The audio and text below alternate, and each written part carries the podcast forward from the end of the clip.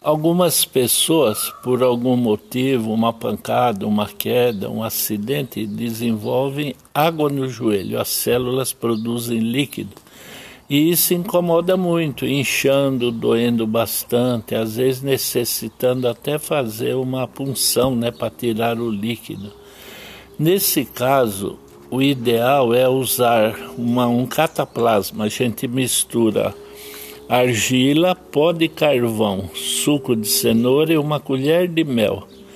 Aí põe no joelho, pode ser à noite, né? Enrola, põe esse barro no joelho, enrola aquele papel filme que a gente põe comida na geladeira e passa a noite com isso daí. As células em pouco tempo param de produzir líquido e evita um aborrecimento grande.